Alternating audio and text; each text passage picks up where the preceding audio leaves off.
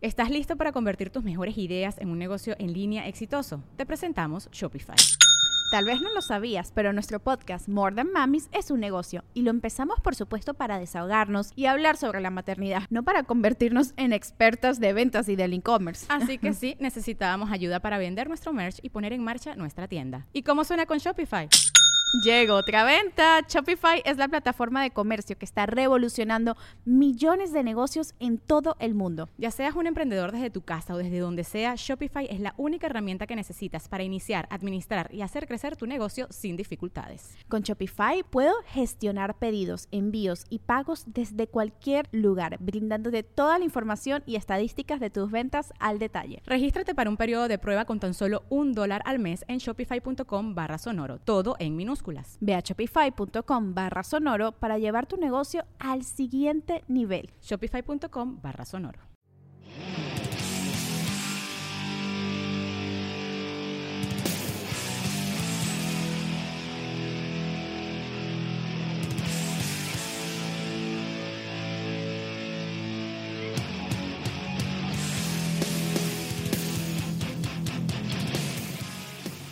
Muerte de Jack es horrible, güey. Es horrible, pero ¿sabes qué? Lo mejor que le hubiera pasado a ese güey era morirse ahí. Ahí, güey, de putazo. No mames. Se quedó a la mitad.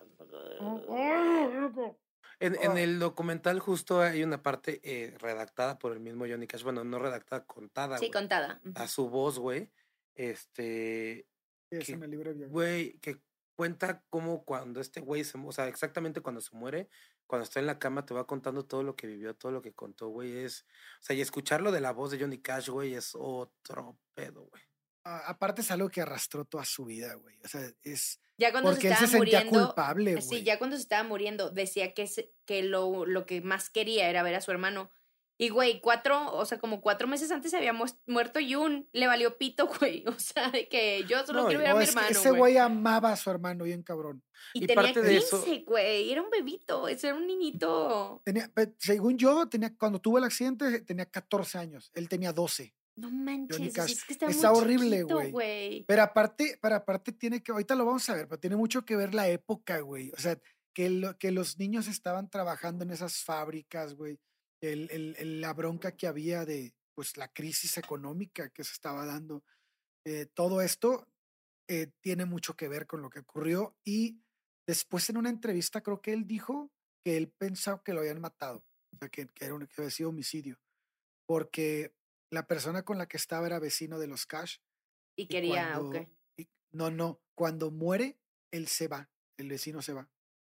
Y él estaba en la misma, en el mismo taller donde estaba ese güey. Ah, como que lo empujó o algo así. Entonces, ajá, no, no O saben puede si, ser se, que le haya dado un pinche si cierre. se pelearon o qué pedo o algún o lo- un ¿Y no estaba consciente el hermano ya para decir o ya estaba moribundo de que, güey, ya no puedo ni Eso hablar, me sí duele un no putero? sé. Eso sí no sé, pero la hija de Johnny Cash en una entrevista dijo que esas, es, el que su papá dijera esas cosas era como la forma en la que enfrentaba el dolor. Ah, o sea, que no necesariamente era... que no necesariamente ocurrió así, real, que no ajá. pasó realmente nada.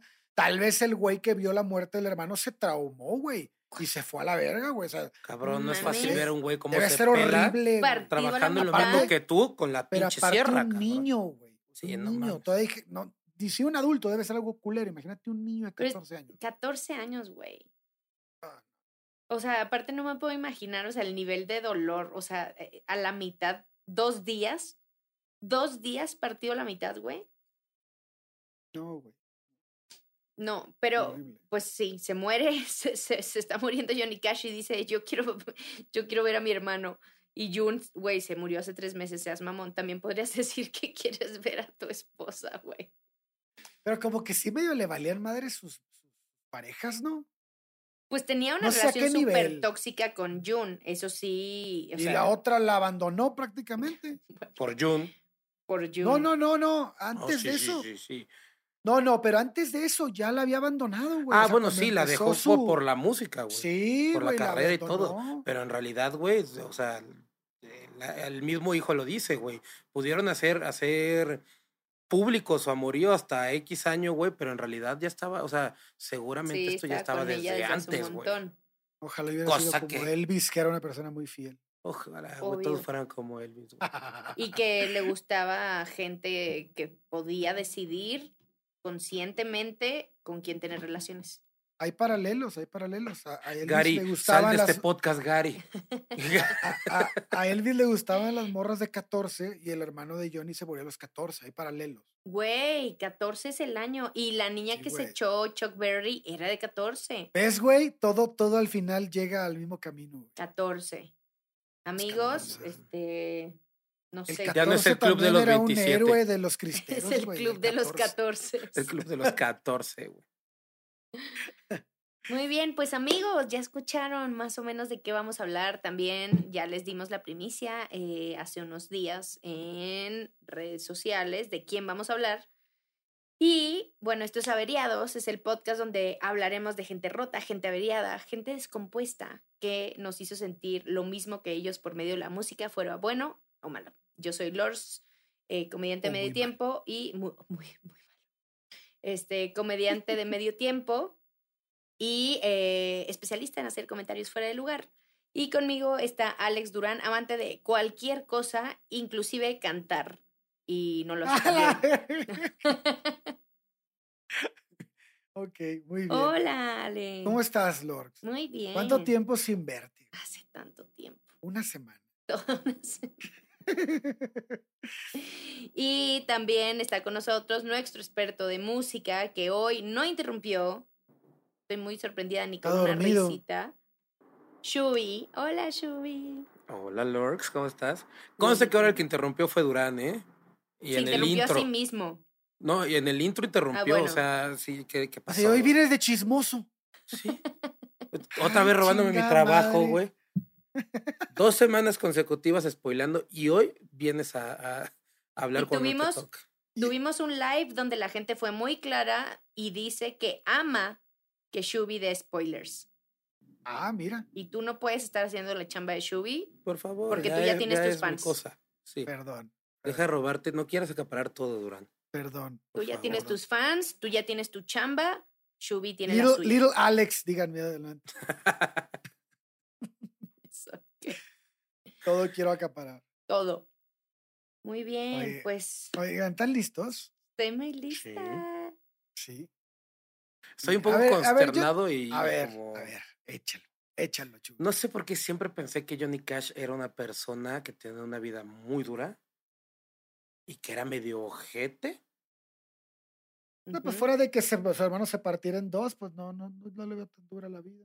Güey, hemos tenido un güey que el, el abuelito se, se disparó, güey, y se sacó las tripas en la comida, güey. Se voló el otro la tapa, el otro se voló el pie. O sea, sí o sea, pero este güey, su papá le dijo, ¿por qué no te moriste tú y no tu hermano? Es que también los papás, esos comentarios. Bueno. qué pedo, güey. Ese, ese ya llega al top uno con empate, güey. No mames, con, con el de, güey, no me estás a morir de cáncer, güey, ya. Ándale. Empatados, güey. Top uno, güey. De Sí, comentarios culeros de los padres, güey. ¿Cómo era traumar a tu Jones, hijo? ¿no? ¿Cómo traumar a tu hijo rápidamente?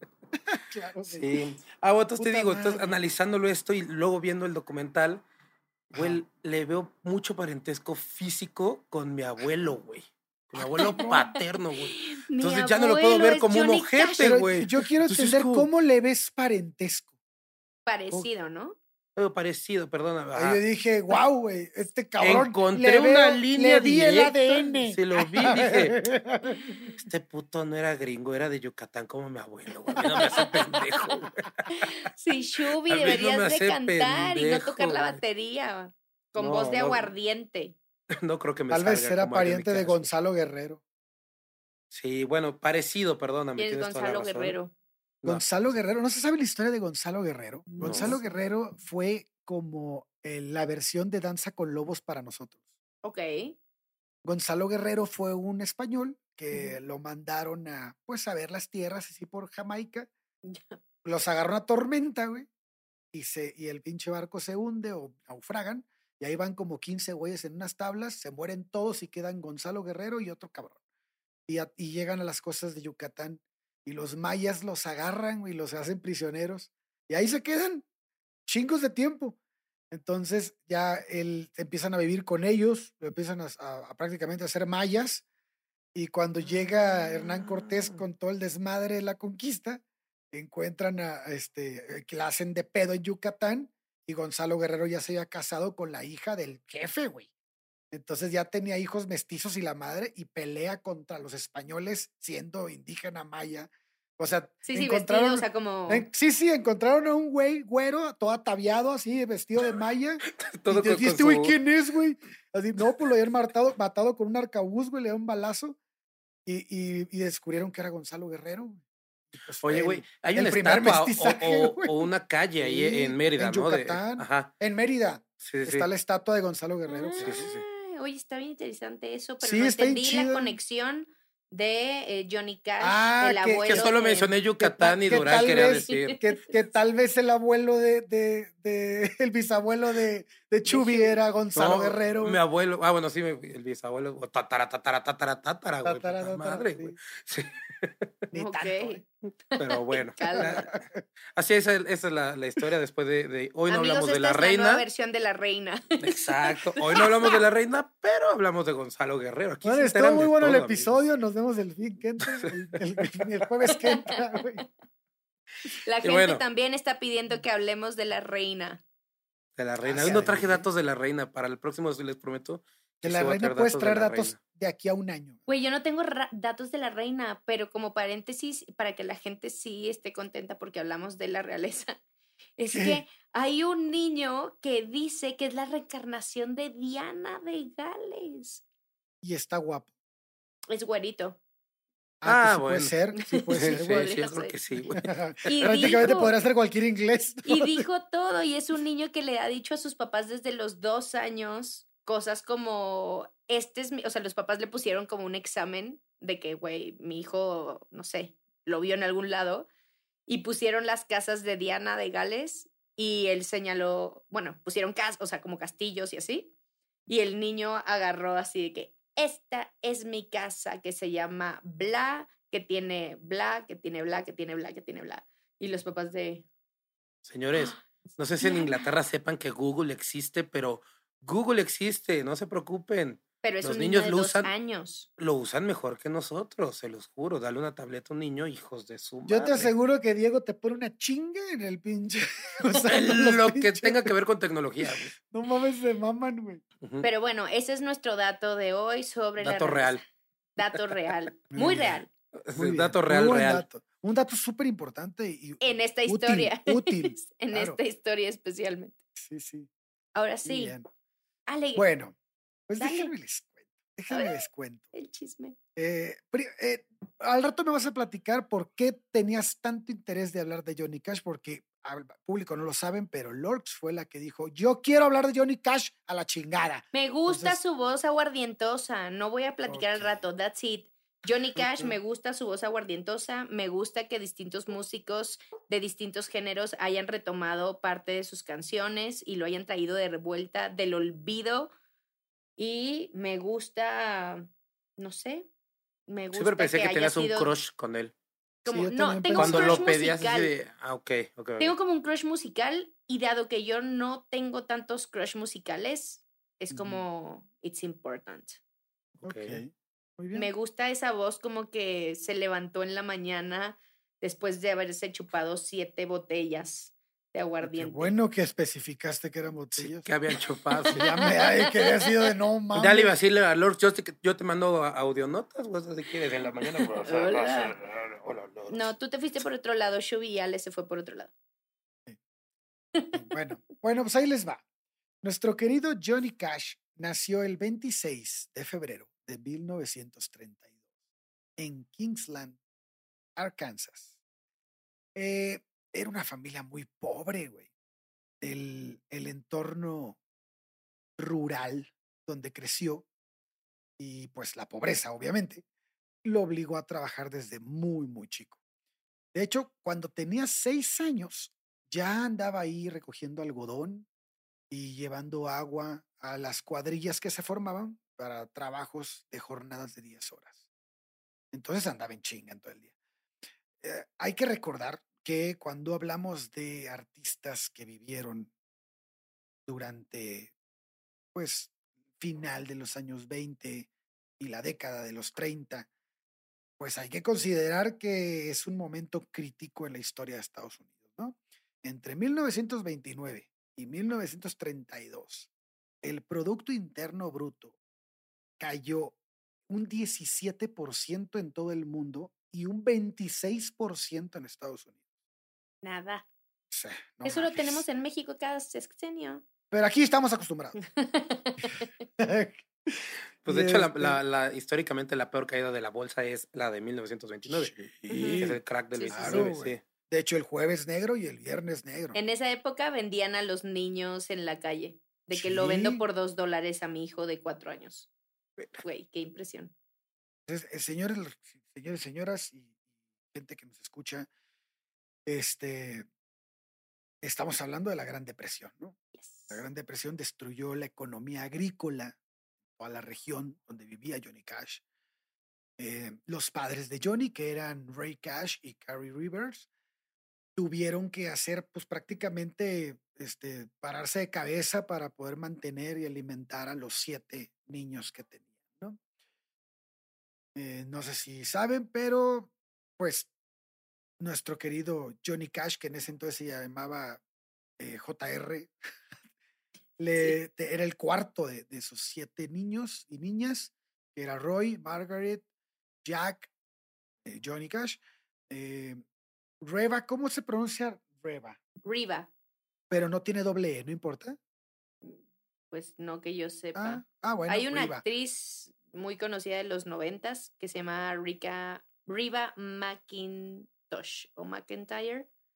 Es cantante de country y se dice así. Y nada más tiene una E. Ah, bueno, entonces es Riva Sí. y es Joan y Tommy. Tommy es el que luego se va a convertir también en, en artista country. Él también fue exitoso. Pero hoy no vamos a hablar de Tommy. pero no tan exitoso. No tan exitoso. Si no, estaríamos hablando de Tommy, no de Sí, John. no estaríamos hablando. Sí. Bueno, en 1935, eh, pues el presidente Roosevelt había animado a los granjeros del país a que empezaran a cultivar, pues, las tierras de Arkansas, ¿no? Que eran tierras muy fértiles, eh, más en el noreste. Y bueno, pues eh, empezaron como a realizar este- ese tipo de trabajos y involucraba a toda la familia, ¿no? Era, era común que en esa zona toda la familia se dedicara al campo. Entonces, este, pues es- se volvió como una dinámica. Cada que regresaban de trabajar, la madre de Johnny tocaba la guitarra en, en, este, en la casa y pues había canciones tradicionales que les gustaban mucho.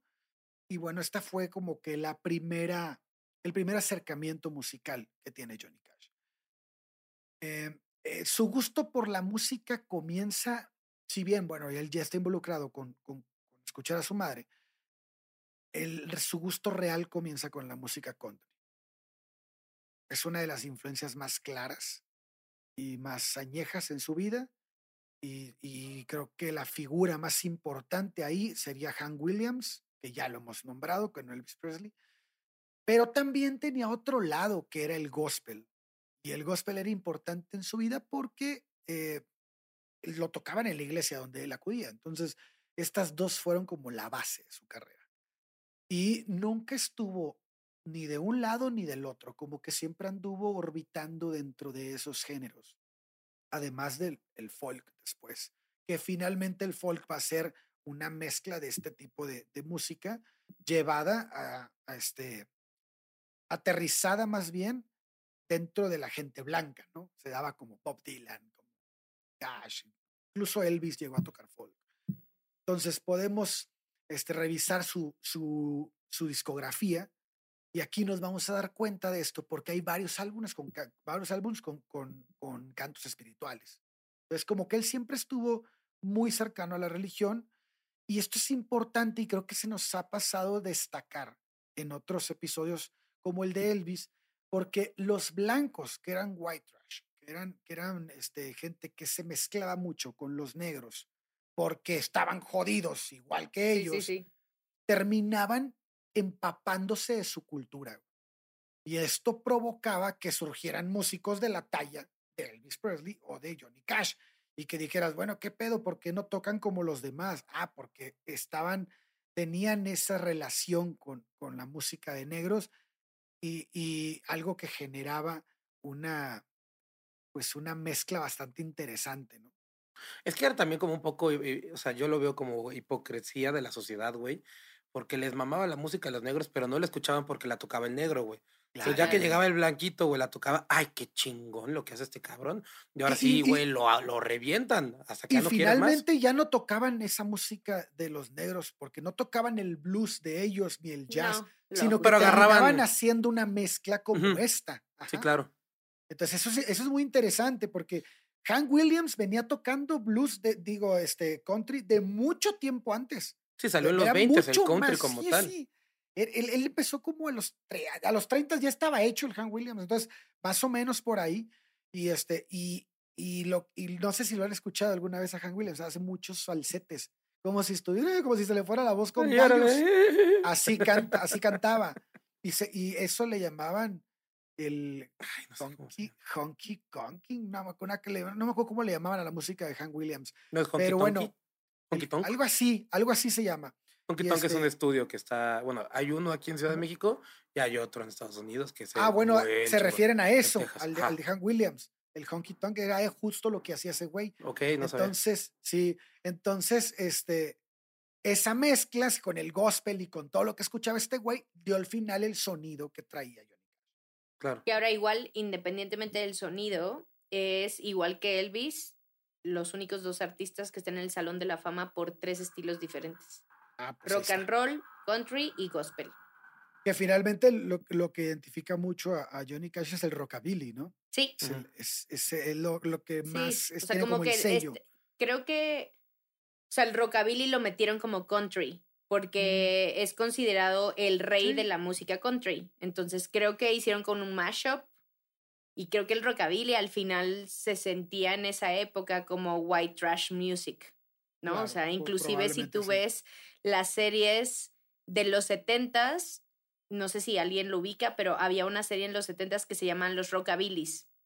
Y Creo los sí. rockabillys era una familia que venía como del pantano, que era como super white trash, que están cosechando y le dan a un pozo petrolero y se hacen millonarios. Ah, ya sé cuál es, güey, ya sé cuál es. Y tocaban esa, y llegaban como a LA y vivían, ya sabes, en las mismas colonias de los artistas, pero pues eran los rockabilly, y tocaban música rockabilly que era country y eran el típico white trash que te imaginas de los setentas, o sea, como que el abuelo no tiene dientes, anda en camiseta de tirantes, o sea, como que eso, que creo que va un poco de la mano de la época de la Gran Depresión, de que era gente que había sufrido mucho, se vestían de esa manera pues, porque no tenían ropa y se acostumbraron a tener así. El rockabilly viene un poco de ahí.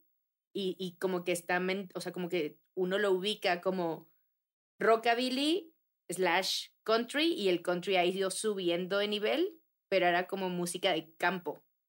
Había, es que había dos estilos en ese entonces. Uno se tocaba en lo que Texas, que era el country, el que conocemos, ¿no? El normalón de guitarrita y, y se chingó. Y por otro lado estaba la música, que era un country, pero del lado de Luisiana. Y entonces to- por eso, por eso se refiere Lords a los pantanos, que esos son músicos como Creedence Clearwater Revival y todos esos güeyes que, que tienen un sonido muy distinto, pero como que Con era el una banjo, competencia. ¿sabes? Como con el banjo, con el, Exacto. este... Que es ¿cómo lo típico que conocemos con la pajita en la boca, el acordeón, bueno, el bandoneón. Pero son corrientes diferentes de, Sí, sí, sí, sí. Está, Pero está creo que bien al final, interesante. como que en general dicen, o sea, Johnny Cash traía algo de rockabilly. Sí, Y, y sí. aún así lo meten como es country porque como que el rockabilly no está tan chido. Con Al menos el peinado sí lo traía. Ah, Hubiera estado bien cool Cool. que invitáramos a Vince de los Royal Cats, güey. Que estuviera acá. estaría chingón. Sí, güey. Pues, pues entonces, Johnny a la edad de 12 años ya componía sus canciones. Sí. Él ya, este, eh, pues ya tenía como este instinto musical. Y al parecer, pues aquí en este punto podrías decir, no mames, pues no, sí tenía una vida, estaba jodidón, pero pues era un niño feliz, ¿no? Pues sí, en Sí, sus efecto, papás no eran malos. feliz. Sus No, papás no eran malos malos. papás. No eran malos, pero a los 12 años tuvo el evento que marcaría su Ay, no. eh, ese año va a perder a su hermano Jack en una, ¿cómo le podríamos decir? Una de las muertes más trágicas que hemos tenido en Averiados. Güey, dolorosísima. eh, por la edad, por el dolor, por, por este, por todo, ¿no? La muerte de Jack fue espantosa. Según Johnny Cash en su biografía, este, el- un profesor de agricultura había dejado a Jack a cargo de la carpintería el día que murió. Jack estaba tratando de cortar una tabla con una sierra muy grande que alguien había cambiado, porque no era común que estuviera una sierra dentada de ese tamaño ahí, y además no tenía protección.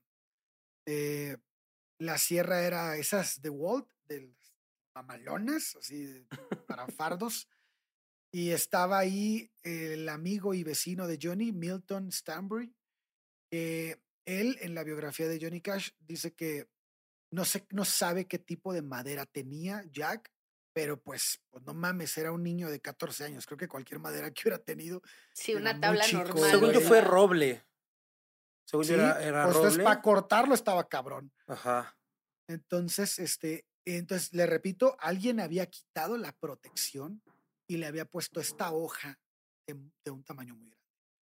Y pues prácticamente lo que dice el amigo es que él no se pudo apartar del camino, no vio la hoja tan grande. Entonces la, la hoja atraviesa el estómago de Jack, Uf.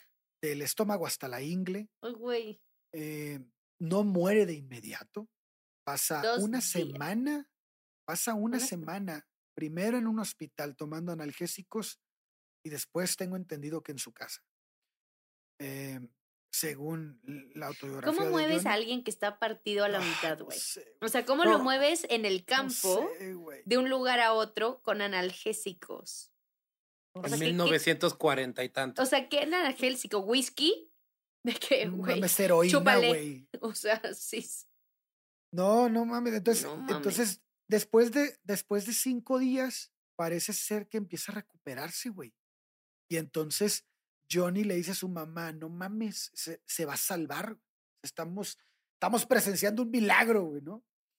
Y entonces el doctor se acerca y les dice, ¿saben qué? No, es que ya llega al Este, final, güey. Yo ya lo, yo lo operé y la verdad es que no, no deben de tener muchas esperanzas. Y el 20 de mayo de 1944, Jack muere. Antes de morir, Jack dice que ve ángeles que lo están recibiendo. Yo- así. O sea, que acá, eso es eh, así. en el Tal documental, heroína, en el documental este de, que- de YouTube, eh, cuentan la historia un poco distinta. Cuenta que, que, que Johnny se fue a, a- a pescar Sí. y que él de hecho, invita, insistió al hermano. invita a Jack, le dice, vamos a pescar, y él no, todo quiere trabajar, todo quiere trabajar, pero que él trabajaba en, eh, talando estos árboles de roble, o sea, en realidad, que esa era como o su sea, como en chamba. un acerradero. Ajá, que esa era su chamba, Ok, güey. O ok. No, no sé si tal cual en el aserradero o afuera tumbándolos, güey. Pero digo, evidentemente sa- sabe lo que ser un niño de 14 años, güey. Sí, bueno. Chambeando con, con herramienta que pues está cabrón, ¿no? Ese mismo día. que- Ah, sigue, sí. Pensé Ajá, y que justo cuando que, que él estaba en el, en, eh, pues donde estaba pescando, y que llega el, el papá con un, con un alguacil, güey. Y que ya, pues, él dijo, puta, hay un pedo, ¿no? Entonces salió.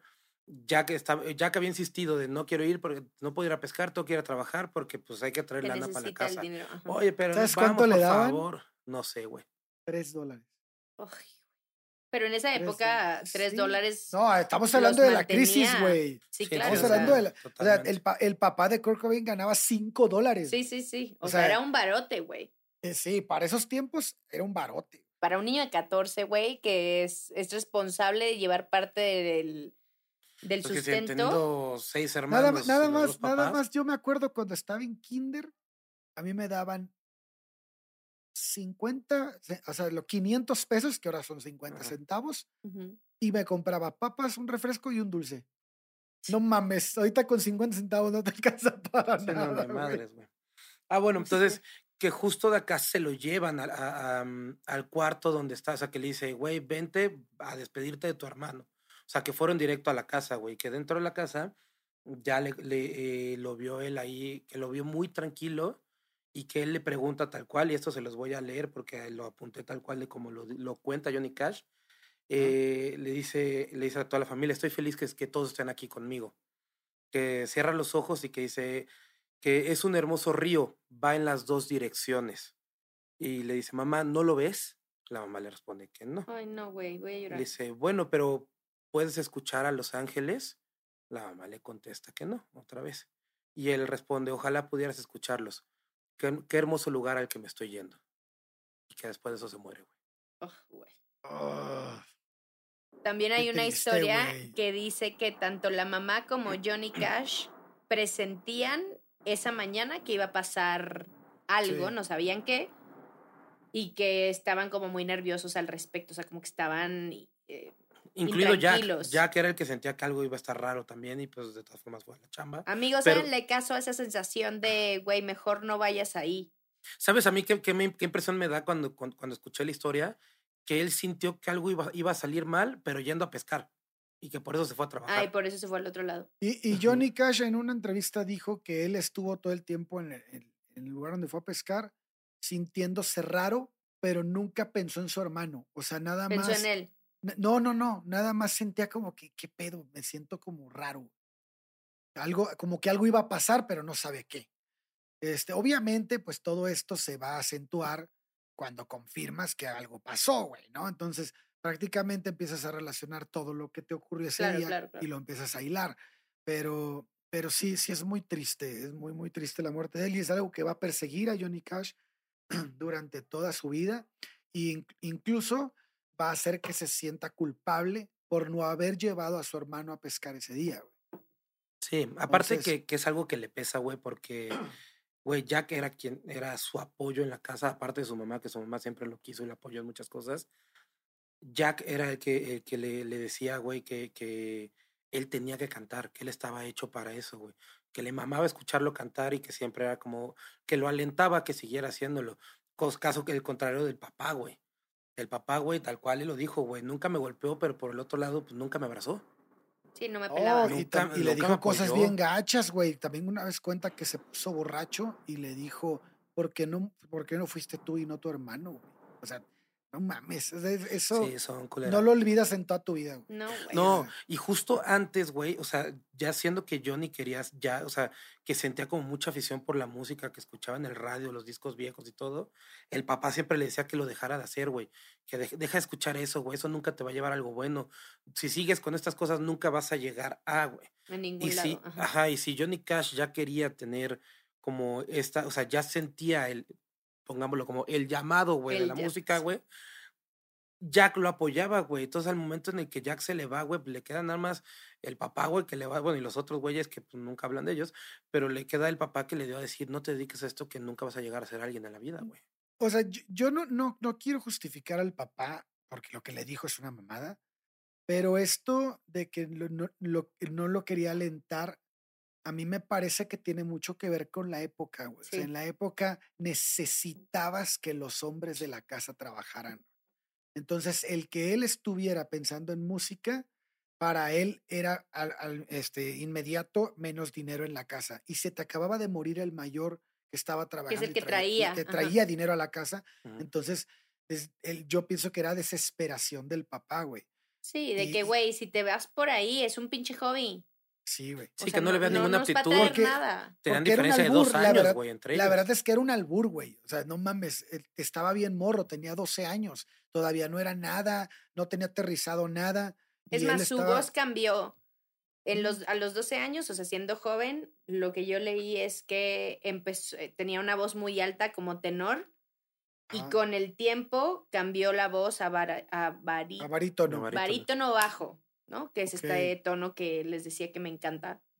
Sí, que Sí. ya justo cuando empezó a cantar, la mamá le dijo que eso era, que, que Dios lo había tocado y que ese era un don que nunca debería, debía de olvidar el don. Y creo que tiene que dio. ver con estos cambios. O sea, a lo mejor cuando lo escuchaban cantar a los 12, decían, güey, qué, qué chingados, ¿no? O sea, ni siquiera suena como rockabilly o, o country Que no suena o nada. gospel, sí. o sea, no suena nada.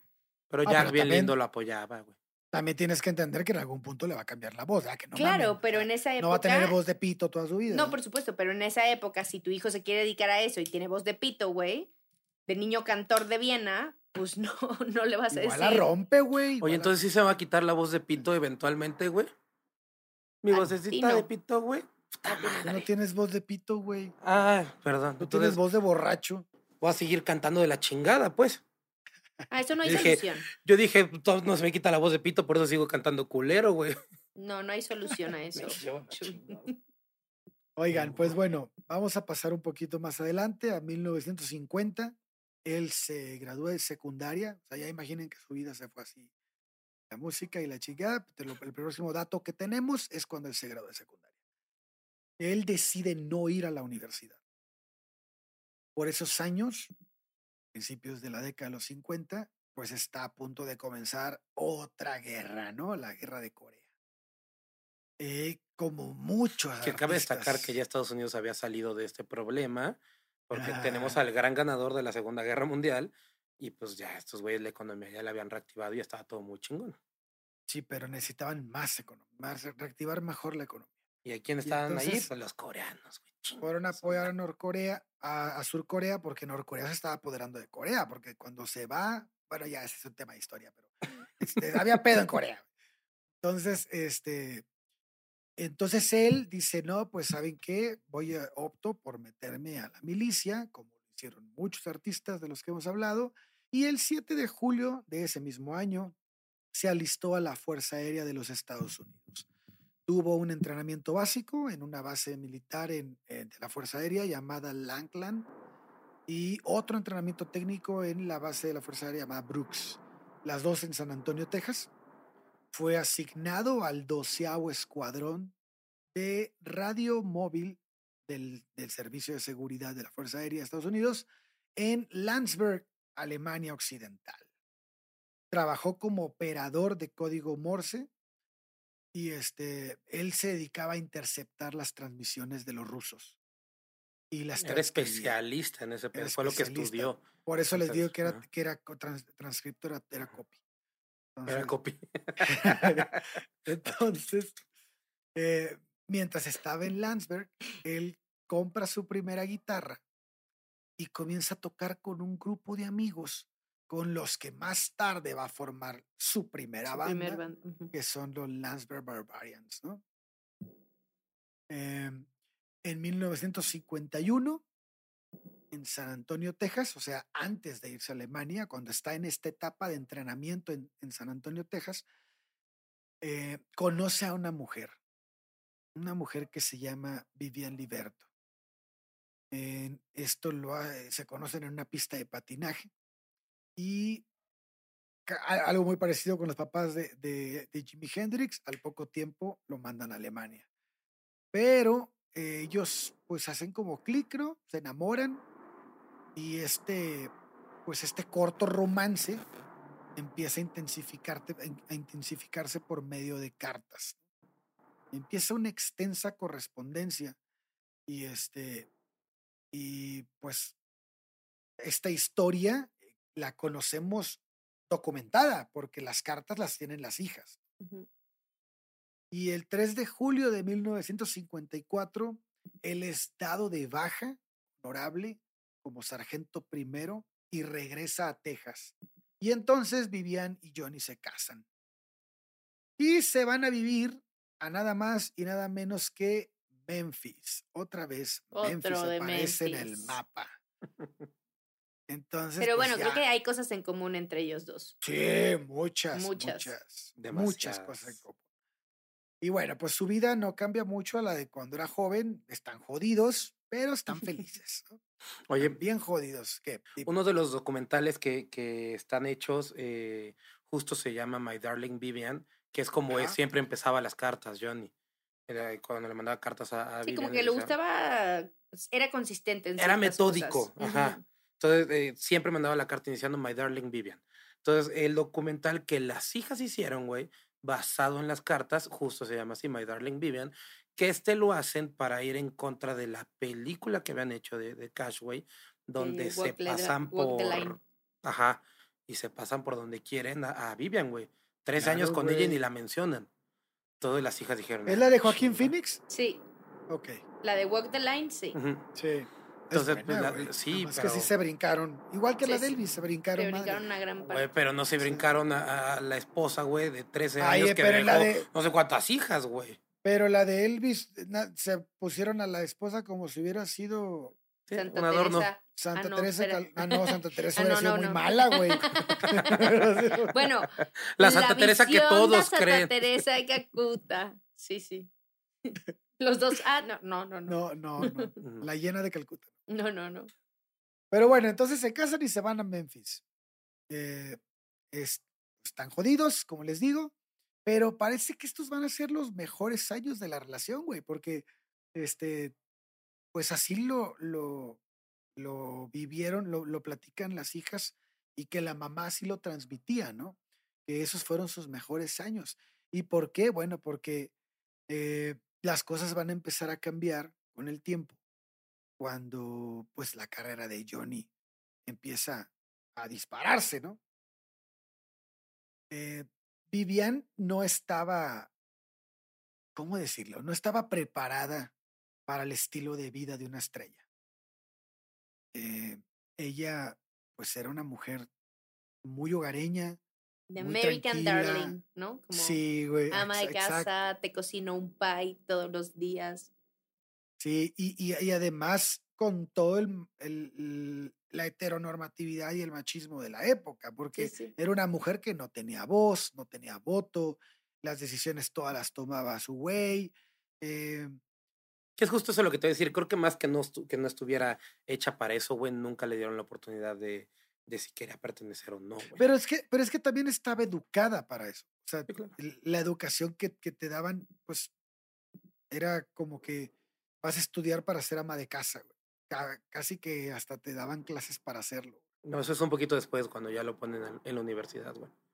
Ah, bueno, no, Sí, yo, sí, yo me refiero a la casa, o sea, en tu casa te enseñaban sí. a lavar, a trapear, o sea, estabas como pintabas para ese lado, ¿no? Ujú. Bueno, pues empiezan la fama y los tours de Johnny, ahorita me voy a adelantar un poco para explicar lo que le pasó a Vivian.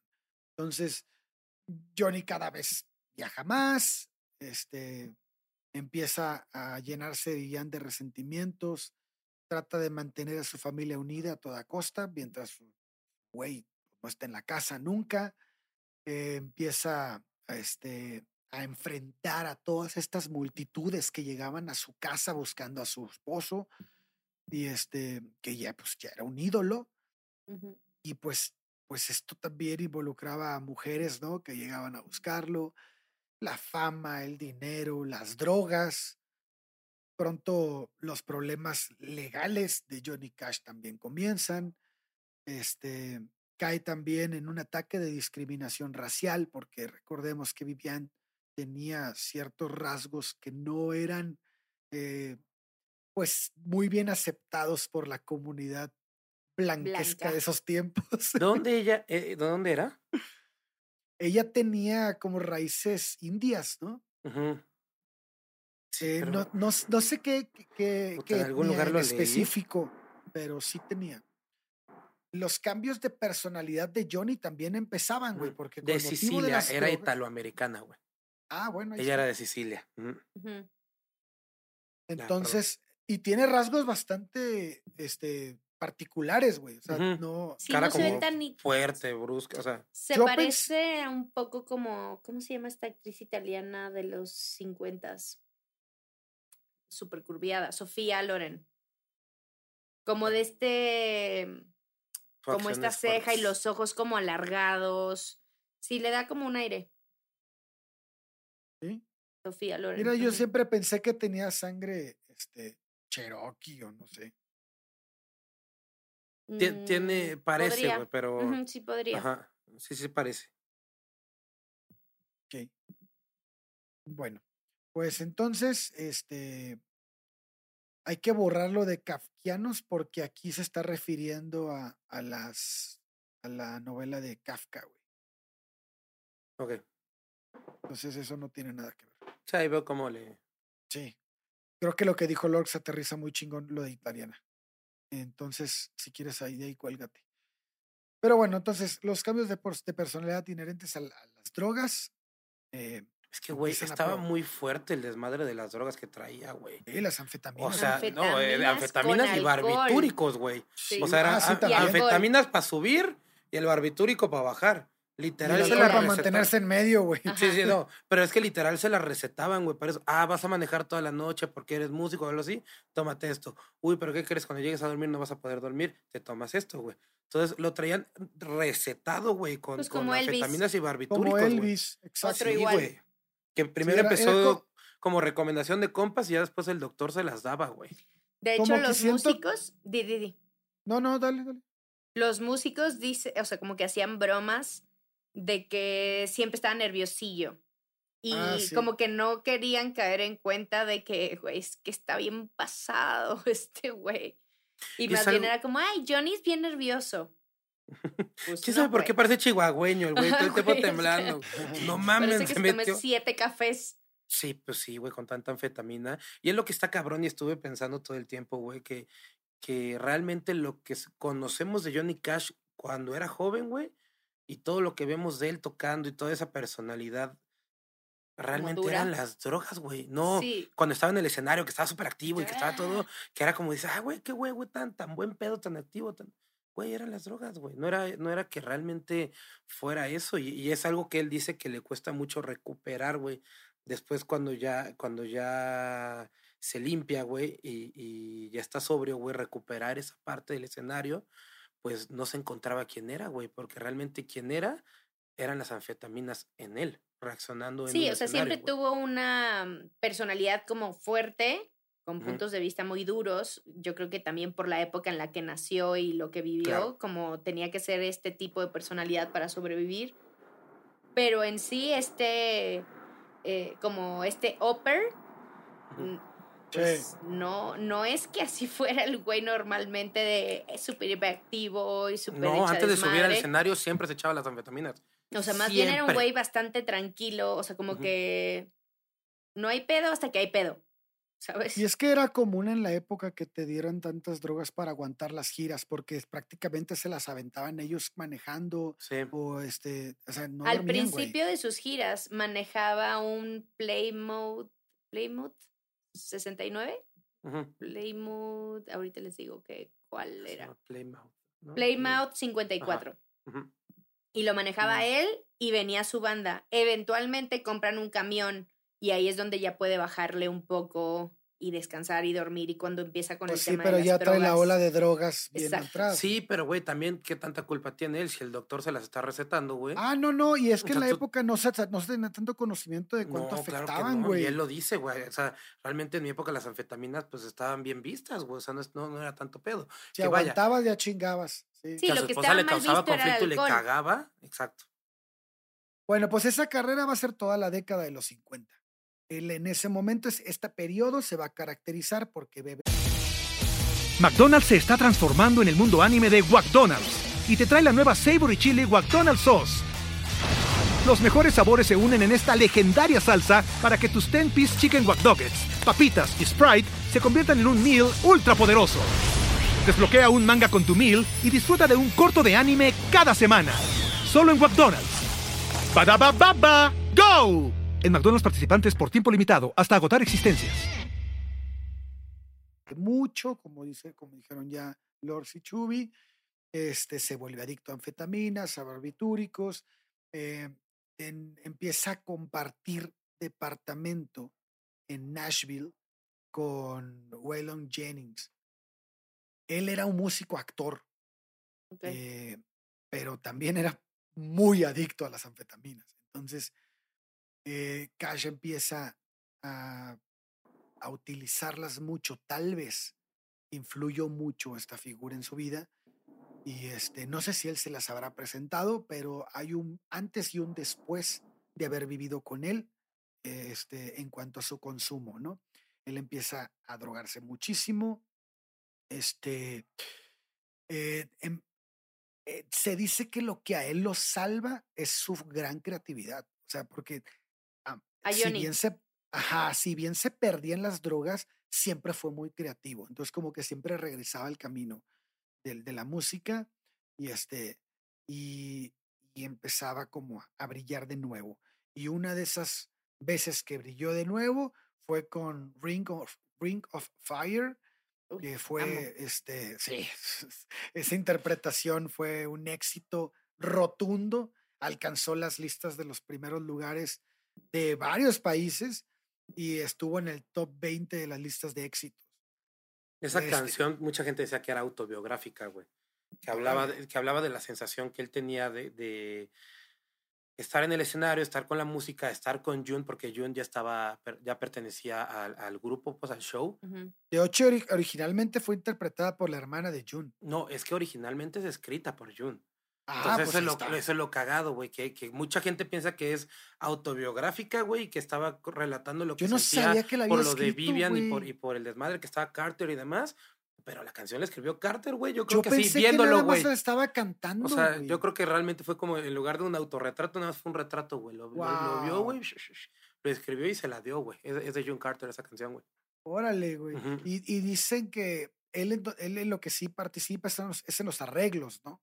En la canción.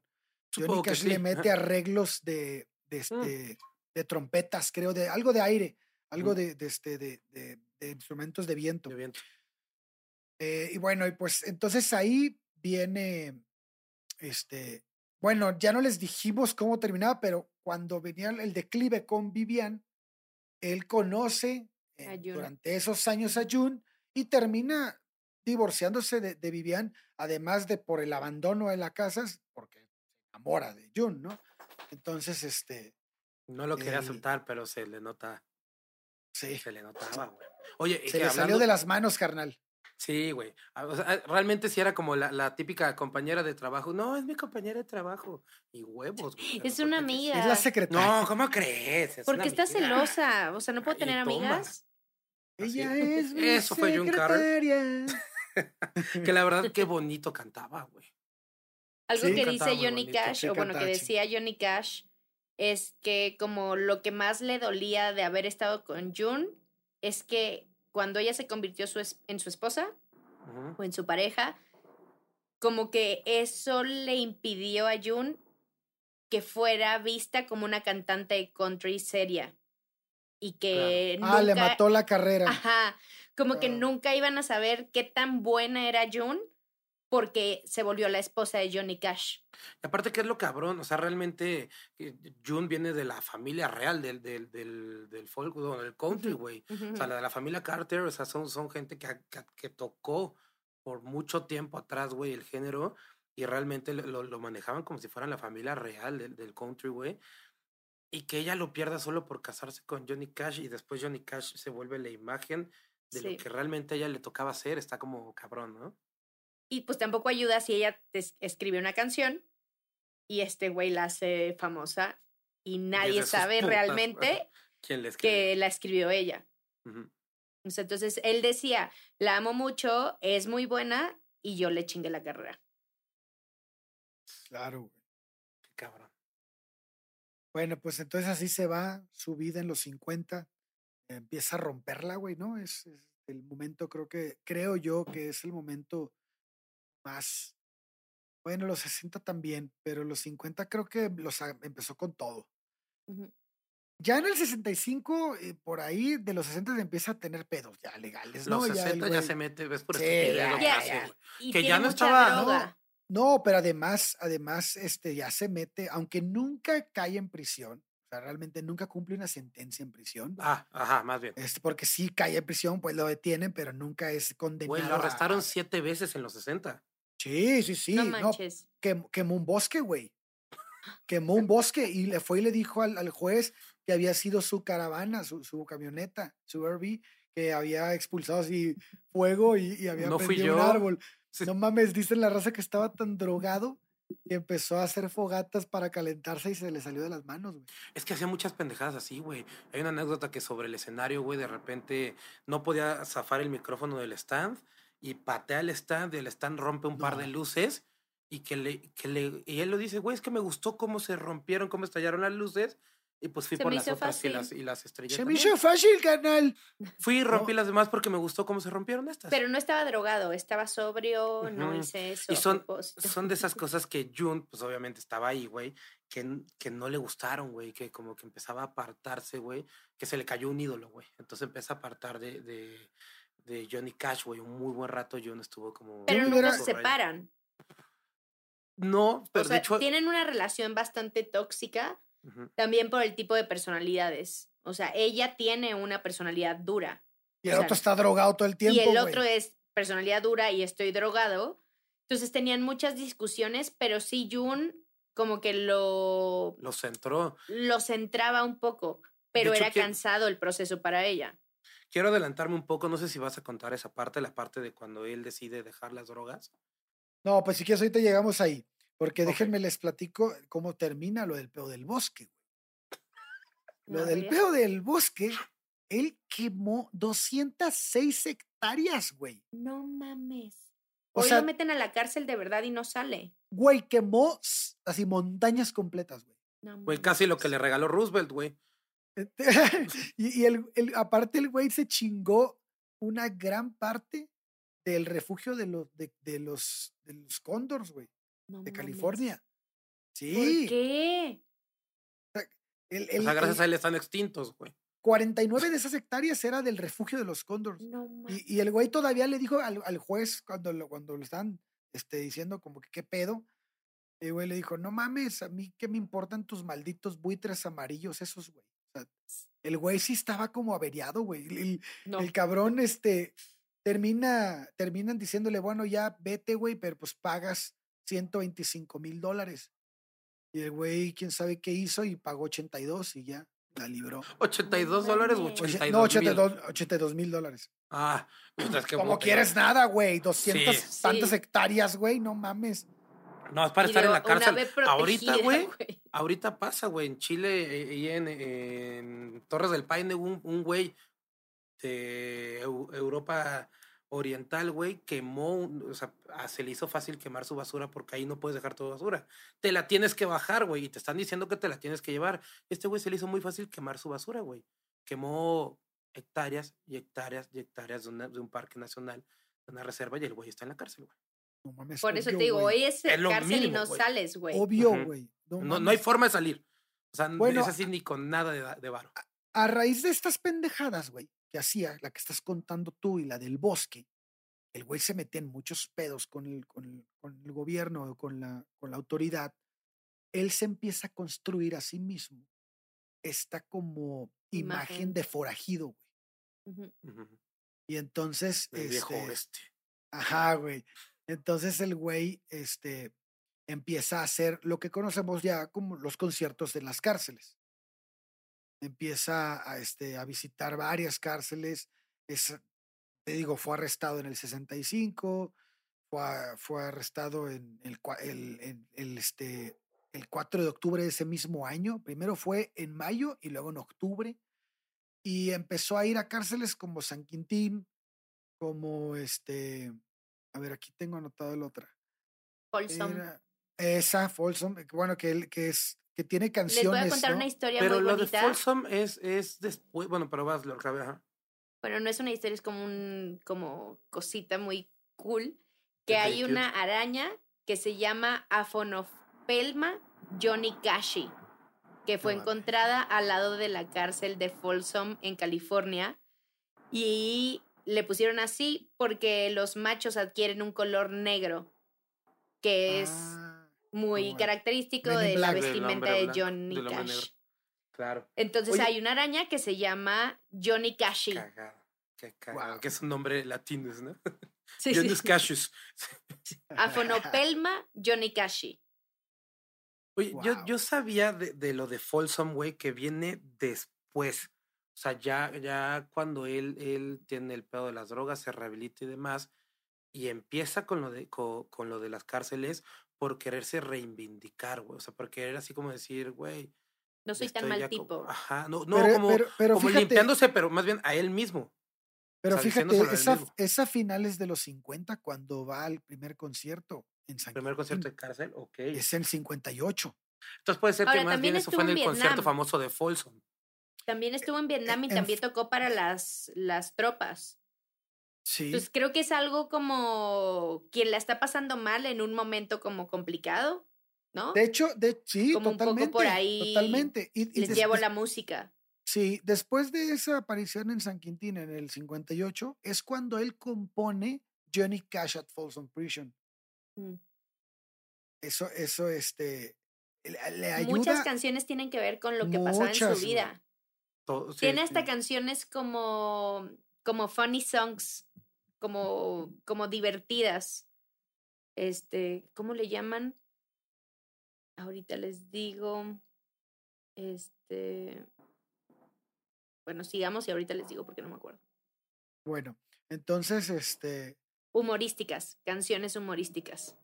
sí, como Para como no pasarla- ¿no? Ajá, como para no pasarla mal, para reírse un poco. Este, Pues que en realidad escribía él todo sobre lo, lo, su que vida. todo, Ah, sobre la vida. Y que en realidad el country es eso, es hablar de lo que está pasando Así aquí es. entre nosotros. Así es.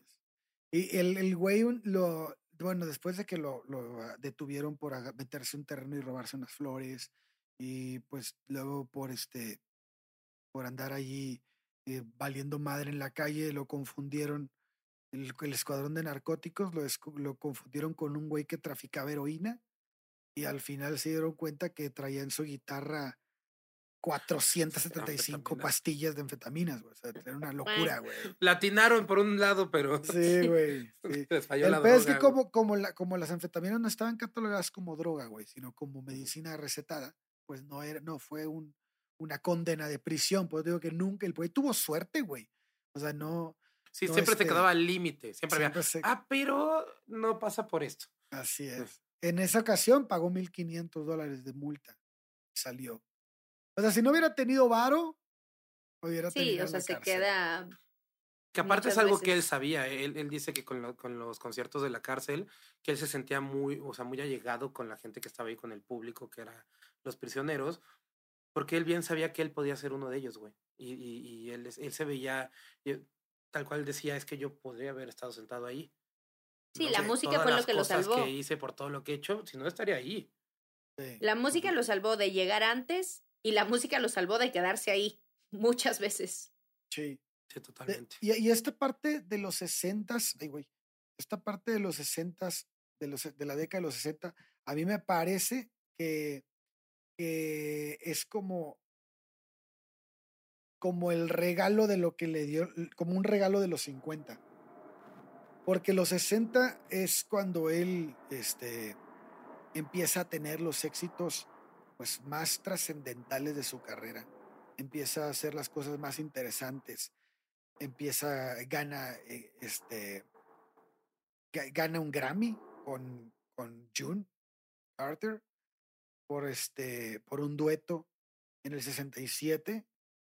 Eh, creo que es Jackson, el dueto con el que se avientan y, que ganan el Grammy.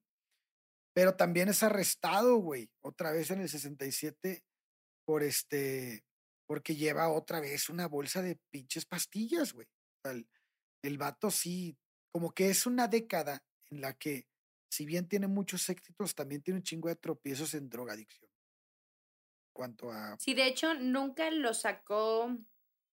O sea, las drogas no hicieron que se perdiera de su música, pero sí lo alejó mucho tiempo de ser constante.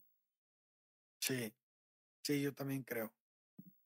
Y bueno, hay cosas, hay muchas cosas que, lo- que ayudan a esta, a esta figura, a este artista, porque si bien cae mucho en drogas, también hace muchas cosas muy altruistas, güey. Tiene mucho activismo. Se mete con, con nativos americanos, Con su Este, cuñada. con su cuñada. Dime, dime. A la cuñada nativo No, americana pero se metió diferente. No, no hablábamos Ah, de se eso, metió con su cuñada. Se metió con la hermana de June. Ah, ahora sí lo haces de neta. Eso Sí. yo no lo. A ver, a ver, cuéntanos. Cuéntanos el chisme, güey. No, pues June lo cacha porque tiene un amorío con su hermana, pero solo son mensajes, ¿sabes? ¿Qué Como- clase, ¿Qué clase de Frida Kahlo es esto, güey? Sí, güey. O sea, como que su excusa es, fue sin querer, no era en serio, fue un ah, resbalón. sin querer le picas los ojos, no te la comes, no chingues, güey. Ay, pásate, caes, te tropiezas, caes ahí, güey. Por eso yo decía hace rato de que, güey, June, o sea, June lo, lo mantenía, pero se le salía del corral, güey. O sea, su hermana es, o sea, es más traumático porque es su hermana. pero tuvo miles de amantes. Y Jun siempre lo cachaba porque se iban de gira juntos y de repente se desaparecía en la noche y reaparecía al día siguiente o a medianoche. Desfajado. De que, ¿dónde estabas? No, chupando. O sea, no mames, ¿a No dijo qué, güey. O sea, y pues le pone el cuerno con su hermana y eso casi genera la destrucción de, de ¿Casi? la pareja. Casi. No la mames. convence, güey. Qué bueno que no, güey, porque ay, un malentendido leve, güey. Por eso digo, eran mensajes, no te puse el cuerno. O sea, nada más me dejó en leído. Era pues, la compañera, ¿cómo crees? Sí. Porque también era la compañera del trabajo, la hermana, güey. Sí, Oye, pues entonces los 60 nos trajo muchas sorpresas, güey. sí. Y, y a finales de los 60, por ahí del. No, pues en el 69, güey. El, este, ahora sí que. Qué mal número para el tema que estamos tocando, pero en el 69. Fue eh, compartido importante. junio, sí. De junio, de junio del 69 a marzo del 71, eh, Cash em- protagoniza su propio programa de televisión. ¿no? Oye, pero espera, te interrumpí con la parte altruista. Ah, ah, sí, ya no hablamos del altruismo. no, porque Ah, bueno. te estamos hablando para meter que, el chisme. Ah, sí, sí. que se metió con La los... chisma. Bueno, sí, el lado altruista de Johnny lo podemos ver desde muchos lados. Bueno, en- el primero que tiene es que él empieza a, aportar muchísimas, este, a dar, muchi- a dar una postura de apoyo hacia la comunidad indígena de Estados Unidos. Serían pues los indios. Ah, Esta, estas, este, no sé si en ese tiempo ya eran reservas. No sé, Sí. pero ya ah, bueno. Según yo ya. Había, había mucha discriminación, ¿no? Hacia, hacia este sector, a este demográfico. Este, era, era muy, igual que los negros eran vistos.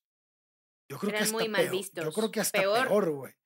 Pues sí, porque incluso los negros los traían a pan y circo, como, como, como Chuck Berry, ¿no? Que prostituía a la niña. esta.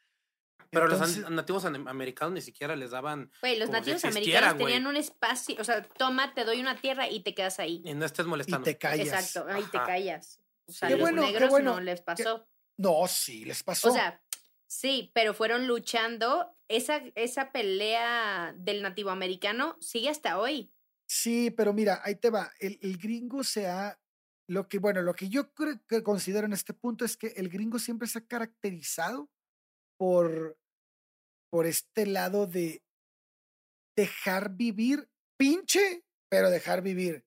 Porque ellos se dieron cuenta, por ejemplo, con la esclavitud, que los negros era mejor que se reproducieran, que se reprodujeran a, a comprar esclavos. Entonces lo que hicieron fue darles su espacio, dejarlos esclavos de manera sus natural, güey. religiones, hacer su música, hacer su, su sociedad. ¿Qué tenías? Pues más, Esclavitos. más esclavos. Y lo mismo pasa con los, con los indígenas. Los indígenas, los indios nati- nativos, lo que hacían era que ahí está tu terreno, revuélcate ahí y, este, y cuando te necesite para alguna guerra, pues te llamo, güey, ¿no? Claro. Así, eso es lo que hacen esos güeyes. Que no es que sea mejor, eh, pero es lo que hacían. Entonces pareciera desde algún punto de, ah, pues mira, no eran tan ojetes. No, sí eran bien ojetes, Sí. pero eran bien ojetes, pero al menos no los mataban como antes, güey.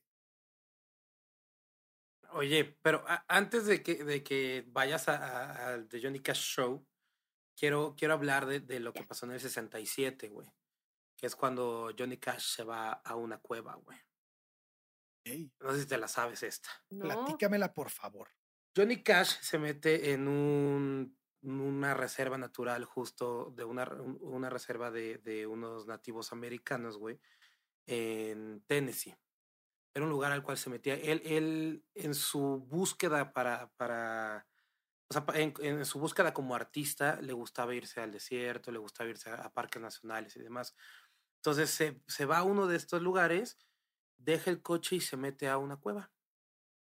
Y él, él tenía el presentimiento de que, ah, él se entera, güey. O sea, te, te lo estoy contando, y así lo cuenta él, pero te, te lo cuento como si fuera en este año, ¿no, güey? Se entera que Jun va a ir, güey. ¿Cómo se enteró? ¿A, la a la cueva? A la cueva, ajá. Ok.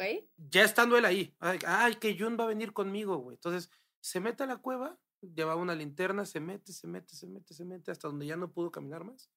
Y ahí se acostó, güey. Esperando a que Jun llegara, güey. Evidentemente estaba hasta las nalgas, güey. Y Jun no Y- iba a llegar.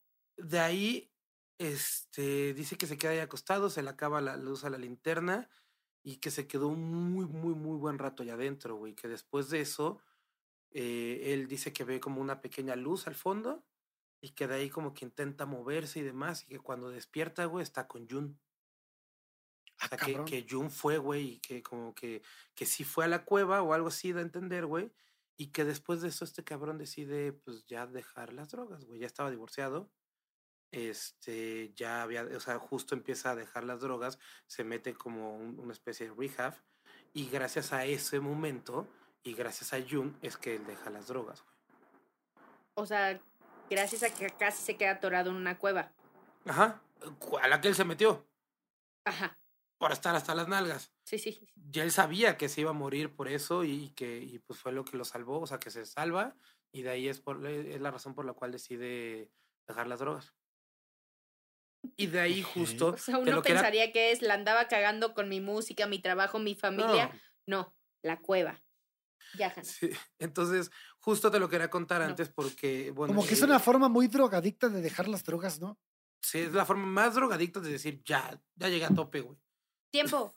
¿Qué pasa? Hannah, no. Hazte para allá. Vete para allá. Y yo. Salte. Tú también. Órale, Naomi, salte. Naomi. Salte. Ahí vamos una hora, güey. Sí, yo creo que ya después Ya de... salte, Naomi. Ahorita te voy a dar pie para lo de Johnny Cash Show. Y ahí Eh, hablamos para también de. Bob Dylan, güey. Sí, justo, la parte Y de su... Bob Dylan. Conozco a Elvis y salto de felicidad. Creo que No, saltó fue más de felicidad Bob con Dylan. Dylan. Ah, Ah, bueno. con, con Dylan fue lo de los altos de felicidad. Eh, Pero bueno, te doy pie para que entres a The, a The Johnny Cash Show. Ya está. sí. Y justo, güey, por eso quería contarte esto, esto antes, porque él dice que todos los capítulos, todos los programas que se hicieron de Johnny Cash Show, él siempre estuvo sobrio.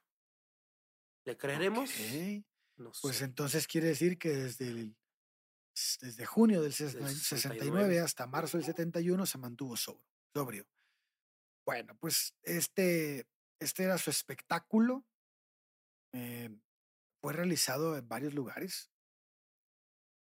Según yo, fue en el Auditorio Raymond de Nashville y em, este, él empezó a trabajar con muchos artistas de la época, pues dándoles como que, eh, pues, colaboración principal, ¿no? En cada, en cada show.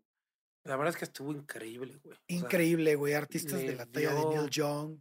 Louis Armstrong, Neil Damon, Kenny Rogers, The First Edition, James Taylor. James Taylor a mí me encanta, güey. James Taylor es el que hizo la rola de Cars. eh, ah, este, ¿cómo se llama? We're Town. En la que va eh, manejando solito este. Ajá, puta, esa es no, muy cómo buena, me encanta, güey. Sí, es- esa escena en particular es bastante, bastante buena. ¿Por qué será que los hombres recuerdan muy bien Cars? A mí me encanta. Es, es muy buena película. También fue Ray Charles. Sí, y que justo, eso- lo que quería comentar fue, puta, le dio apertura a mucha, mucho músico negro, incluyendo a Odetta, Ray Charles y demás. Ah, Y que eso, le, le- le- güey, dice que le llegó una carta del Ku Klux Klan, güey. No mames. Escrita con sangre, güey, ¿no? No me acuerdo qué, perdón, ¿De no me acuerdo quién? qué Lo- decía. Del Del Ku Klux Klan. No, ¿de quién era la sangre? No Ah, mames, no, no pues quién sabe. Del Ku Klux Klan 3. Se pregunta De El De- Negrito del- la, 64. la capucha blanca 15. Capucha. Sí, traían un numerito aquí como los De de, una Slipknot. chava. Así, el, el del número 15. Él fue el que le escribió y le puso la sangre. No, que traía escrito en sangre algo, güey. No Pero que sí lo, lo amenazaban por, por porque Por presentar. Por, en uno de entrar- por estos- darles entrada. en uno de estos programas él abraza a uno de ellos. Y A que un eso negro. fue lo que, que- ajá, a un negro y que eso fue lo que le hizo llegar la carta de- de- del clan, güey. Qué pedo. Sí, Pinche gente loca. Che Klan locos, güey. Esos güeyes están bien enfermos, güey. enfermos, güey, sí. Derek and the Dominions también estuvieron ahí. Este, y pues nuestro querido Bob Dylan. ¿no? Ahí Chubi tiene una historia de Bob Dylan que nos va a contar el día que conoció a nuestro querido Johnny Cash. Es una historia bastante bonita Estás Contada por él también en el, en el. Sí, voy, espérenme un ¿Qué estás segundo. haciendo, Chuy? Es que ya no tengo, güey, es- está muy oscuro ya y no tengo las lucecitas, güey. Te veías bien, güey. Está. Ajá. Ya me veo mejor. No, te ves igual que antes de que Es le empezaras a mover. güey. ¿Por qué no? Pero bueno, sí, es una historia bastante, bastante padre.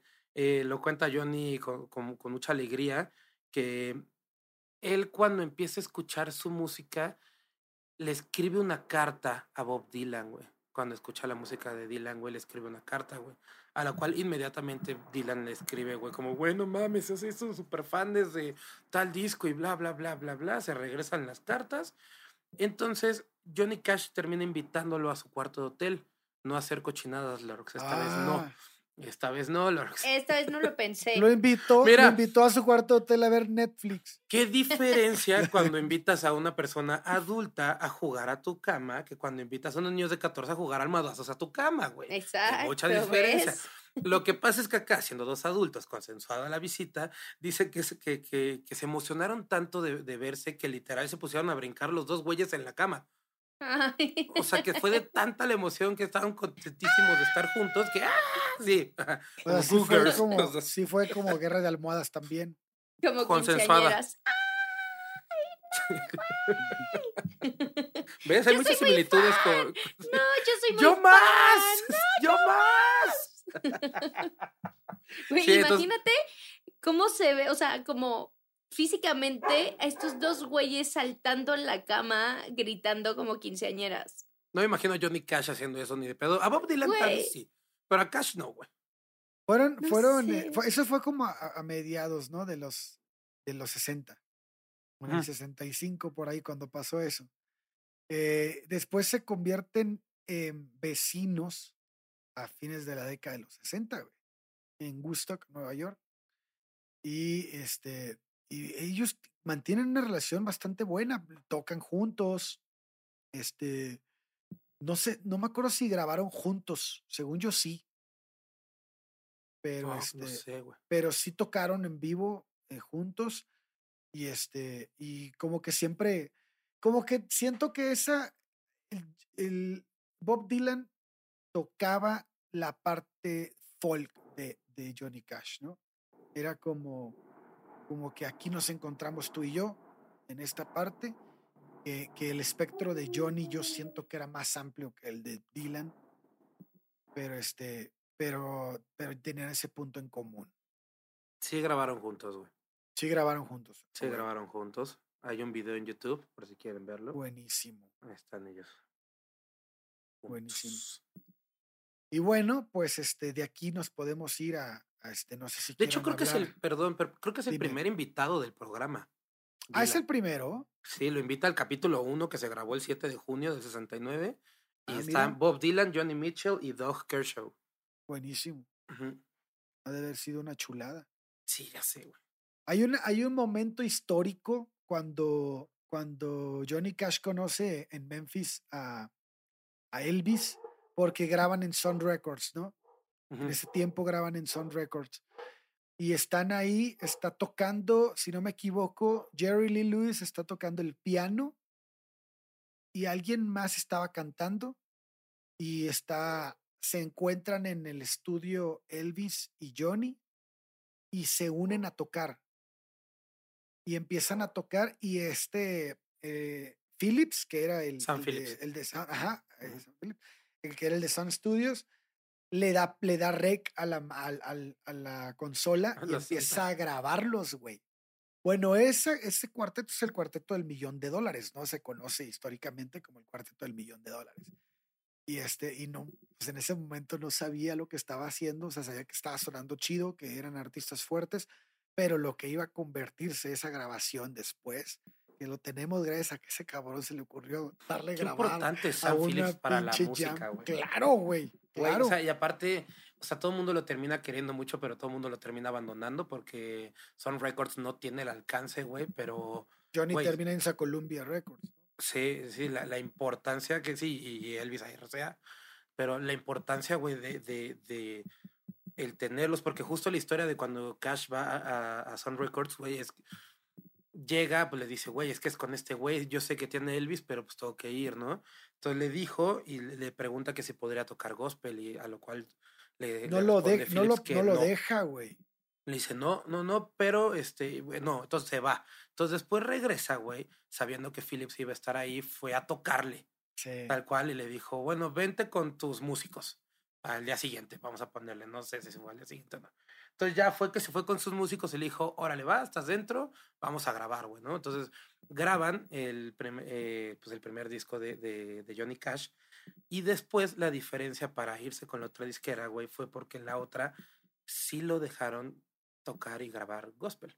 Fue de ahí de, de- de Mm. donde lo agarraron y donde le dijeron, ahora, ah, oye, ¿puedo cantar gospel? Claro que sí. Ah, lo bueno, que entonces usted firmo. quiera, señor. Puede hacer lo que quiera, papito. Digo, ya era Johnny Cash, güey, entonces ya. Ya se le puede dar ese, ese lujo, güey. Fíjate que hay una anécdota que, que mucha gente toma como cierta y es que las palabras de Phillips fueron vete a tu casa a pecar un rato, escribe y trae las canciones, ¿no? O sea, pues, dicen- como diciéndole no toques gospel, ¿no? Porque es música de cristianos. Sí. Y, este, Y lo pero, hizo Nadie bastante te la bien. compra. pero, pero en una entrevista más adelante Johnny Cash desmiente eso y dice, no, güey, nunca me dijo San Phillips eso, güey. O sea, lo que sí es que no quería que cantara gospel. Pero no me dijo eso. O sea, yo empecé a tocar otra cosa porque era lo que me, me pedía que tocara, güey. Y la razón por la que me fui, pues fue esa que dices tú, ¿no? De que Claro. yo quiero también hacer otras cosas y no me estás permitiendo. Siento que se está truncando mi carrera y quiero dar un... O sea, mi, mi, mi música es mucho más amplia que tocar nada más esto. Sí, que al final, vaya, todo, todo lo que hacía por la música, realmente Johnny Cash sí lo hacía por, por culto religioso. O sea, realmente sí era algo que le importaba a él mucho hacer, güey. Entonces, pues si no lo dejaban, pues con permiso, güey. Claro. Lord, ¿qué me dices de, de su vestimenta de negro? Todo de Pues negro. agarró un tiempo, al principio no era así. Por eso decía hace rato Shubillo que es como muy constante, como que encuentra algo, se sien- yo creo que se sentía cómodo, era como su sello y continuaba con ello. Se vestía de negro un poco al mismo tiempo que sucedió esto de la imagen de voy a vender esta imagen de forajido. Entonces no voy a usar nada como de colores, así es siempre negro y todos sus conciertos empezaba como hola, soy Johnny Cash. Siempre, todos exactamente igual. Y por eso es que es conocido como The Man in Black. O sea, no usaba Ah. otra cosa. Y sus guitarras disco, ah. eran negras, o sea, como que todo él tenía que ver con este tema. Pero no tiene nada que ver con, con guardar un luto, ¿o sí?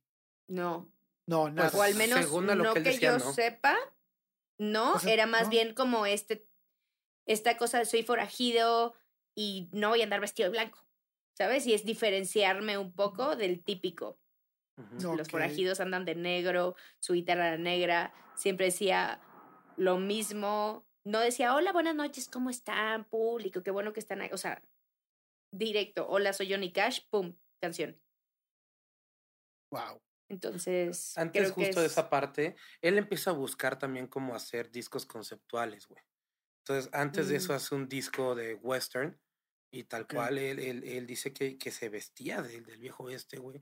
Que se ponía una pistola con balas de salva, pero que se ponía la pistola, se ponía todo tal cual como si fuera del viejo este, güey, para grabar. O sea, y que Para así esta- grabar. Ajá, y que así estaba vestido Sí, en mientras papel. lo componía y todo. Se metía en el pedo, güey, y ya, lo grababa y de- hasta traía su O sea, era del y- método. Ajá, era, era, Sí, era actor de método, era músico de método. Sí, sí, este güey era, era de método, güey, totalmente. Y después de esto agarra el desmadre de lo de vestirse de negro, que también por lo que yo escuché, que, que o sea, por lo que investigué, lo hace también con, por la parte esta de la redención, güey. Él, él es algo que lo marca muchísimo. El después de dejar las drogas, después de dejar todo su desmadre, él, como un güey tan cristiano, evidentemente agarra esta parte de la redención, güey. Eso está bien cabrón, güey. que, que, que todo, todo, todo, todo lo que hace, güey, tiene que ver con regresarle a la sociedad un poco de la basura que le tiró, o sea, regresarle como buena ondita, güey. Entonces, Pero bueno, no el tema de vestirse de negro ya. es desde antes de dejar las drogas. Sí, porque era a principios de los 70. O sea, él empieza a, a No sé vestirse si a lo- de negro antes de limpiarse. No sé si a los Ujú, 70 ya pero es que en estaba realidad, empezando a o sea, limpiarse. es lo que te digo, que en realidad lo que él cuenta fue que en el 67 se limpió. Ah, Entonces, esto contado, limpio, contado a través de lo que les cuento, lo de la cueva fue en el 67, el programa fue del 69 al 71. Sí. Entonces, según él, él ya estaba limpio. Esto fue el principio, es lo que les contaba, güey. Después de esto, él dice que todas estas cosas son por redimirse.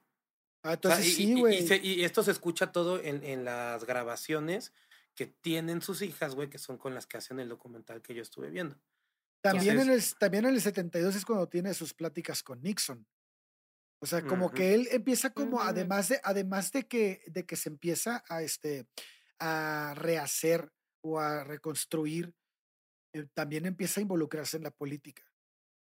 Y esto es, es, tiene mucho que ver con la forma de, de arte que tenía, que era pues una especie de canto de protesta, ¿no? También, ciertos Pues puntos. es que en realidad siempre estuvo metido en la política, Sí. no, no, o sea, no ah, directamente, pero no sí. directamente, pero sí, siempre co- con, lo que platicábamos de los nativos americanos, siempre lo estuvo protegiendo, siempre estuvo, o sea, trató de alzar la voz. Tiene un disco, güey, en el cual él, él, o sea, que es como música más nativa, güey, y que justo habla de los problemas de los nativos americanos, güey. Entonces, él va buscando esos temas que son de demasiada polémica, güey, pero porque es algo que de lo que él realmente quiere hablar y quiere darle voz a, estos, a e- estas personas que no lo tienen. Esta visita de Nixon, o sea, hay un documental en Netflix que se llama Nixon y The Man in Black. Esto justo está, está padre porque lo invitan, ¿no? Y entonces le dicen, Nixon quieren que cantes estas dos canciones. Y el güey dice, a huevo, sí, a huevo. ¿Qué más? Que él Obvio. pida. Y llega y canta La que no querían, que habla justo de eh, como del tema de ser libres, de no estar Madres, como. güey. Ajá, entonces Nixon se sienta, se ponen a hablar y, y Johnny Cash sí le dice un par de cosas y entonces claro, todo el mundo estaba como, Ay, Ups, verga, no debimos haber invitado a Johnny ¿Qué- ¿Qué Cash. carajos hicimos? Porque pensaba como que la, la gente que lo invitó pensaban que al ser el presidente, Johnny Cash no iba a ser Johnny Cash. Ay, y no, Johnny no, Cash dijo, no, no, no, con permiso, Cosita. Pues sí. yo voy a hacer lo que se me antoje, pues porque soy Johnny Cash. Y Nixon, pues ahí hay unas escenas donde está como, qué chistoso. Así, tú vas a ser el No se presidente por espera lo seis años y yo soy Johnny Cash de por vida. Exacto, güey. Por cuatro, güey, allá son cuatro. ah, cuatro. Sí, sí, cuatro. Oigan, este, disculpen que los interrumpa, pero llevamos una hora veinte y creo que ya tenemos que cortar. Sí, sí, sí. Es una lástima porque. ¿Ven que Johnny Cash era la mejor idea? Eh, muy buena idea, güey. Muy buena idea. Muy bien, Lord. Muy buen este, artista. Qué chingón que hablamos de él. No sé si nos alcanzará para una segunda parte. Creo que lo demás podemos leerlo, pueden estudiarlo a partir de los 80 con, con los bandoleros, con su salida de, de Columbia Records y bueno, pues ya todo lo que se viene y hasta su muerte, que fue que en 2007. Ocho. o 2008. 2003. 2003, ok. En su muerte en 2003. Otro artista que, que muere pues, de grande, güey, ¿no? No sé. A los 71, murió el 12 de duró- septiembre del 2003. Duró un chingo. 71 Tuvimos añitos, güey. mucho Johnny Cash. Este. Y algo interesante. Es que al principio fue diagnosticado con una enfermedad neurodegenerativa, Ah, conocida como síndrome Shy-Dragger. Pero eventualmente dijeron como, ay, no, una disculpita, tú tienes neuropatía provocada por diabetes. Entonces, la si ustedes buscan de qué se murió, aparece diabetes mellitus. Oh. Pero, o- y sí, pero empezaron diciéndole que tenía otra cosa. Ok. Bueno, pues ahí está. Otro dato más para que se lleven a su casa. Este. Lords, despídenos. Muy bien, pues solo para cerrar, ¿con qué se quedan, amigos? Chubi. Con un chico de información. Y con un chingo de datos que no me dejaron decir. No, la verdad es que desde el principio yo, yo ya tenía como más o menos que, que cuál era mi conclusión. Realmente era co- conforme a lo que iba, ¿no? Que, que la vida de Cash realmente no fue tan dura. Él se pone como en un papel donde fue muy dura por el desmadre esto de las drogas, pero sí creo que 100% viene desde su vista religiosa. O sea, el hecho de que él lo maneje como es algo tan duro, es algo que tengo Sí, que como muy salir y que tengo que, güey. Ajá, pero es algo que es 100% hecho por, por su posición religiosa y creo que de ahí Además- viene el personaje que él genera, güey. O sea, puta, la canción de, de Hurt no mames, la escuchas y te mueve todo por dentro y dices, gracias por haberte sentido tan mal, güey, que no la cagaste tanto, güey, tú sientes que la cagaste un chingo, pero gracias a eso hiciste muchas cosas, gracias, güey, eh, pero sí creo que todo viene desde su punto de vista religioso. Pues esto, tú, jun- se juntaron todos los cánones de ser un cristiano. Tuvo que ser un drogadicto primero. Sí. Es Sí, como sí, sí. requisito número uno, ¿no? ¿Cuántos años usó anfetaminas? Diez. Ah, pásele. Ya es usted Otro ministro. averiado que necesita drogas para poder estar bien. Sí. Pero que la libró al fin y al cabo, a- a- agarrado Sí. de lo que sea, pero la libró. Eso Pues es sí. importante. muy bien. Ale, ¿tú con qué te quedas? No, yo me quedo con un gran artista, güey. Este, bueno, sí, a mí me gustaba mucho su música, no había leído su historia. Este, creo que es, es muy buen músico, muy buen artista. Muy poco que criticarle. O sea, sí tiene cosas, lo de Vivian se me hace una jalada. Lo de las Este, cuñadas, Lo de las cuñadas está bien manchado. Los de las sectarias, por favor. las sectarias. las hectáreas se pasó de lanza con los buitres, con los cóndors, pero este, pero fuera de eso, o sea, así eh, creo que dentro del ambiente en el que se movía y como ya hemos visto cómo era el- la vida de los músicos en la época, pues creo que está bastante dentro de la normalidad, güey. Este, Es, es, Digo. es a lo que te decía. ¿Está averiado? está averiado, Creo que porque viene de la época en la que viene y que cuando le recetaron, Sí. pues al final se volvió drogadicto por un re- una receta y Yo recomendación. estoy de un seguro que si no fueran legales y no se los hubieran recetado, él no hubiera caído en ese pedo. Sí, total. Probablemente, probablemente no. Nunca lo sabremos, Chuy, pero sí, puede ser. Hay algo que me gustaría agregar antes, Lorx, de que pases a, a lo tuyo, que, que sí la diferencia de lo que de los otros artistas que tenían en Sun Records y la diferencia que tiene Johnny Cash es que pues él era un poeta, él, él escribía todas sus canciones Ujú. y aparte de todo, o sea, el lenguaje que utilizaba, la forma en la que las interpretaba, creo que eso es algo que, que les dio a, a, a Sun Records lo que le faltaba tener, ¿no? Por eso hizo Es- clic con Dylan, güey. Sí, claro, güey. Por eso. Totalmente, güey. Y, y- y es algo eh, a, a- a voz de Rick Rubin, güey, que dice, güey, es que la habilidad que tiene este cabrón de, de, de, de venderte lo que escribió, de decirte, güey, es, es lo que me está pasando a mí. Oye, pero estás hablando de un güey del, del viejo este de no sé hace cuántos años. No, güey, me pasó a mí. No, y se metía, güey. Tú lo escuchas en las canciones y está dentro, güey, te la La caes, cabrón. sentía, güey, claro. Entonces creo que eso, eso es lo más importante y lo que Phillips le vio para poder cerrar el gancho. Muy bien, Phillips. Otra palomita, Phillips, por favor. Ya hablaremos de San Phillips. Ya hablaremos de Sam momento. Phillips. Sí, Y. Lurks, cuéntanos, ¿cuál es tu...? Pues nada, yo soy muy fan ¿con de Johnny? Cash por su música. Ya había leído cosas, yo sí vi la película de Walk the Line. De hecho, para ser honesta, así nació mi gusto por Johnny Cash. O sea, vi la película, la escuché, escuché su música y fue como, oye, está súper buena. Este, pues sí, está averiado. Yo creo que de los que hemos visto es de los menos averiados que tenemos. O sea, sí hay mucho dolor, pérdida de un familiar muy importante, pero bueno, no hay pedofilia, ya vamos este, un paso adelante después de dos continuos. No hubo abusos sexuales. No hubo abuso sexual oficial, que sepamos. Oficial. No, Bueno, nosotros tampoco eran no oficiales, sé. pero... Extraoficial no sé, pues, porque no encontré nada, pero bueno, puede suceder porque anduvo ahí de nalguitas prontas por todos lados. Nalguitas prontas. No de chile frito. También. Entonces, pues nada, a mí me gusta mucho y me gustó mucho el capítulo. Espero que a todos ustedes también les haya gustado, amigos. Y ya para cerrar, ¿dónde nos podemos, dónde, er, ¿dónde Claro. los podemos encontrar, Ale? En Averiados Podcast en Instagram, por favor síganos. Tenemos muy pocos seguidores y mucha gente nos escucha. ¿Qué pedo? O sea, ya les presumí que mucha gente nos escucha, pero.